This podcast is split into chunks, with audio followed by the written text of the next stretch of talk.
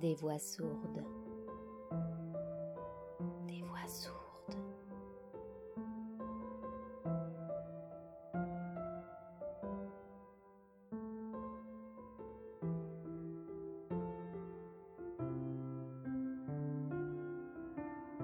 Il était une fois tortilla flat.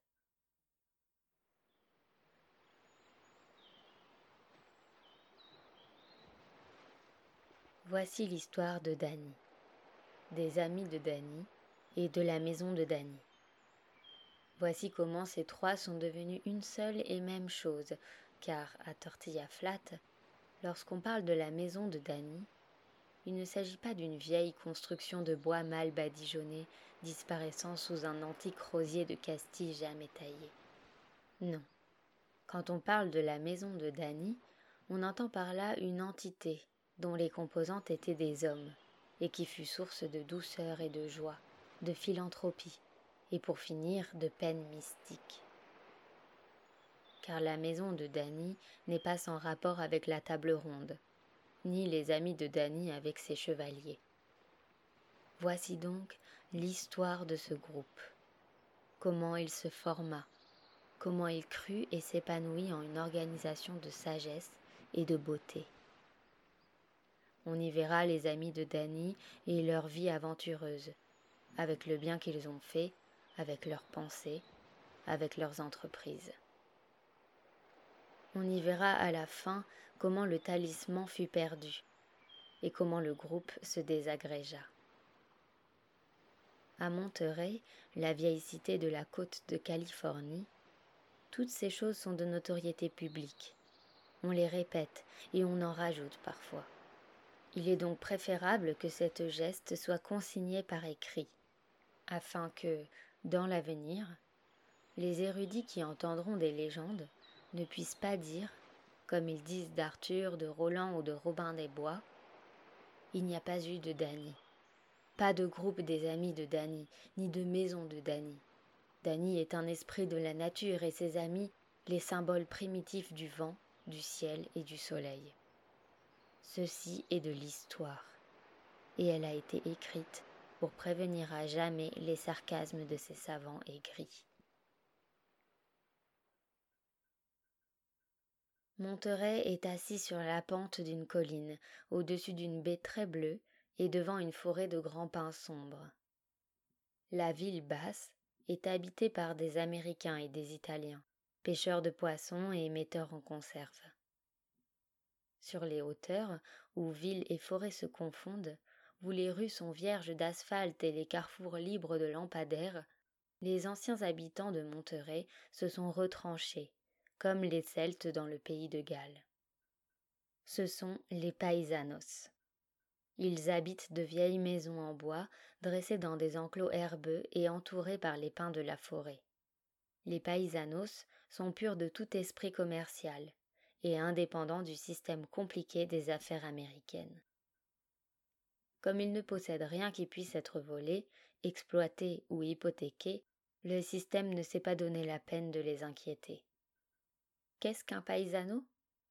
C'est un mélange de sang espagnol, indien, mexicain, avec des assortiments caucasiens. Ses ancêtres vivent en Californie depuis cent ou deux cents ans. Il parle anglais avec un accent paisano et espagnol avec un accent paisano. Quand on l'interroge sur sa race, il se réclame avec indignation du plus pur sang espagnol et retrousse sa manche pour montrer que la face intérieure de son bras est douce et presque blanche. Son teint de pipe en écume de mer soigneusement culotté, il l'attribue aux ardeurs du soleil. Puisqu'il est paisano, il habite sur la colline le quartier que, bien qu'il n'ait rien de plat, on appelle tortilla flat. Danny était un paisano. Il avait grandi à tortilla flat et chacun l'aimait. Mais il ne se distinguait en rien des autres enfants glapissants du quartier. Il était apparenté à tout le monde, ou presque, par le sang ou par l'amour. Son grand-père était un homme important, propriétaire de deux maisons à Tortilla Flat et très respecté pour cette richesse. Si, dans son adolescence, Danny avait choisi de dormir dans les bois, de travailler dans les ranchs et d'extorquer sa nourriture et son vin d'un monde sans générosité, ce n'est pas qu'il manqua de relations influentes. Petit, noirot, plein d'esprit d'entreprise, Danny avait, à vingt-cinq ans, les jambes exactement arquées à la mesure des flancs d'un cheval. Quand Danny eut vingt-cinq ans accomplis, la guerre fut déclarée à l'Allemagne. Danny et son ami Pilon se trouvaient en possession de deux gallons de vin lorsqu'ils entendirent parler de cette guerre. Et Big Joe Portaggi, qui avait vu briller les bouteilles parmi les pins, était venu les rejoindre. Tandis que le niveau de vin baissait dans les bouteilles, le patriotisme montait dans chacun des trois hommes. Et quand le vin eut disparu, ils descendirent bras dessus, bras dessous, par mesure de sécurité et de camaraderie, et firent leur entrée à Monterey. Devant le bureau de recrutement, ils acclamèrent bruyamment l'Amérique et défièrent l'Allemagne. Ils hurlèrent des menaces contre l'Empire germanique jusqu'à ce que le sergent recruteur s'éveilla, revêtit son uniforme et descendit dans la rue pour les faire taire. Il y resta pour les enrôler. Il les fit aligner devant son pupitre et leur fit passer toutes les épreuves, à l'exclusion du test de sobriété. Puis il commença à interroger Pilon. Dans quelle arme veux-tu entrer Je m'en fous, répondit Pilon avec désinvolture. Nous avons besoin d'hommes comme toi dans l'infanterie. Ainsi Pilon fut enrôlé. Le sergent se tourna ensuite vers Big Joe, qui était presque dégrisé. Et toi où veux-tu aller? À la maison? Gémit faiblement Big Joe. Le sergent le mit dans l'infanterie également. Puis, il interrogea Danny qui dormait debout. Et toi Quelle arme veux-tu? Hein? Quelle arme? Que voulez-vous dire avec votre arme? Qu'est-ce que tu sais faire? Moi? Je sais tout faire. Qu'est-ce que tu as fait jusqu'ici? Moi? Écarisseur de mulet. Très bien. Combien peux-tu emmener? Danny regardait devant lui, l'œil vague et professionnel. Combien vous en avez? À peu près trente mille, dit le sergent. Danny fit de la main un geste large. Alignez-les. C'est ainsi que Danny partit pour le Texas et dressa des mulets pour le reste de la guerre. Pilon arpenta l'Oregon avec l'infanterie. Quant à Big Joe Portaggi, il fit de la prison, comme nous le verrons plus tard.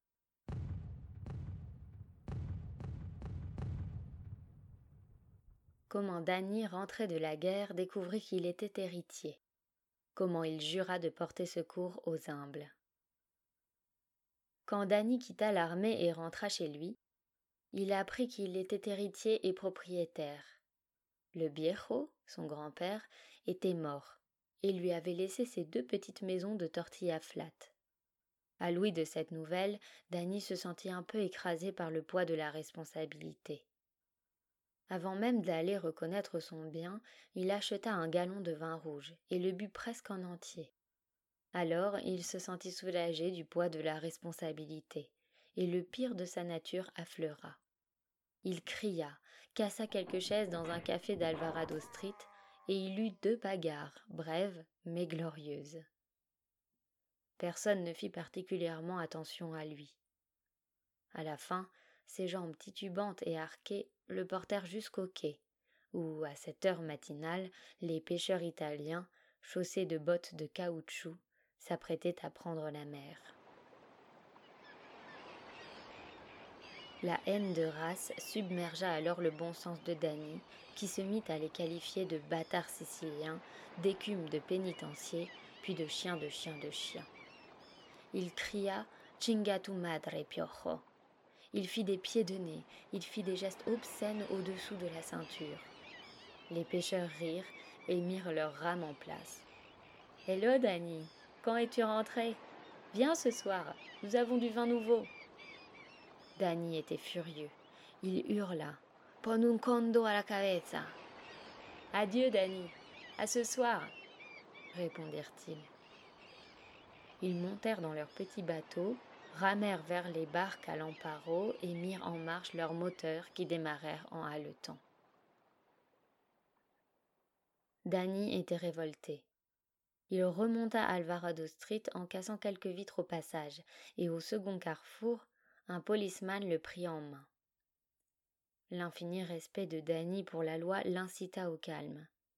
S'il n'avait pas été démobilisé d'hier, après la victoire sur l'Allemagne, il en aurait eu pour six mois.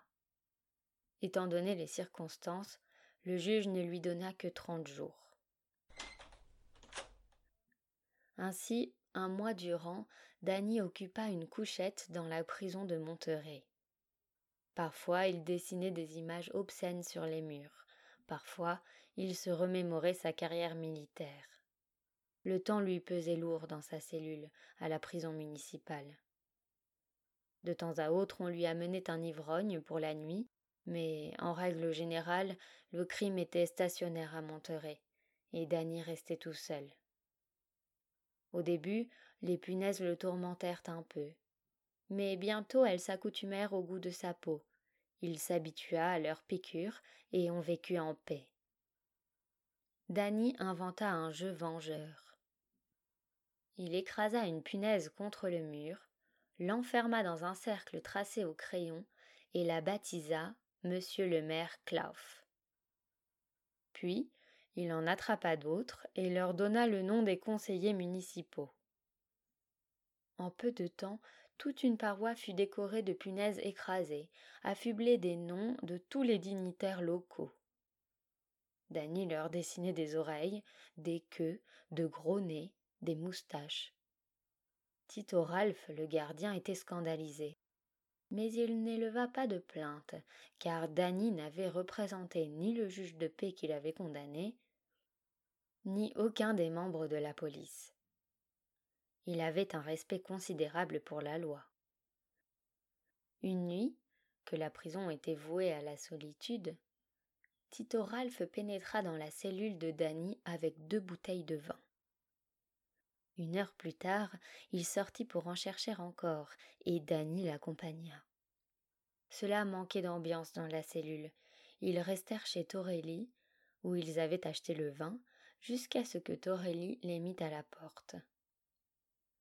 Puis, Danny remonta vers les bois, où il tomba lourdement endormi, tandis que Tito, titubant, revenait signaler l'évasion.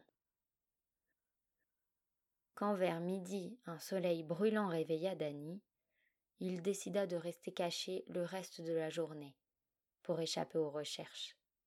Il courut, se dissimula derrière des buissons, comme un renard poursuivi, il risquait un œil hors des taillis.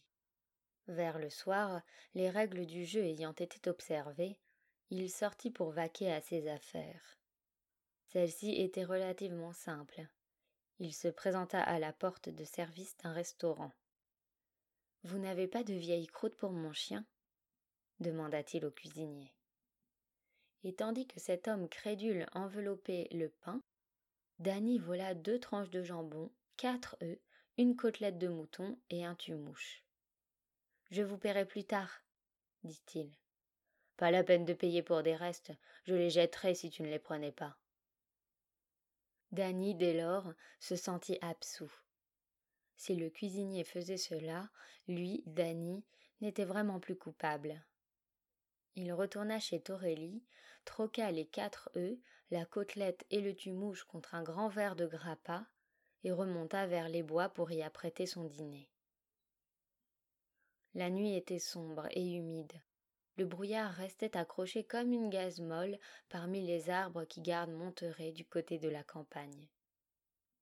Danny baissa la tête et se hâta pour se mettre à couvert dans le bois. Il distingua devant lui une autre silhouette qui se hâtait aussi. En réduisant peu à peu la distance qui les séparait, il reconnut la démarche fuyante de son vieil ami Pilon. Danny était un homme généreux, mais il se souvint qu'il avait vendu quasi toute la nourriture volée, hormis les deux tranches de jambon et le sac de pain rassis. Je vais éviter Pilon, décida-t-il. Il marche comme un homme plein de dindes rôties. Après quoi, il remarqua soudain que Pilon serrait avec tendresse son manteau contre son sein.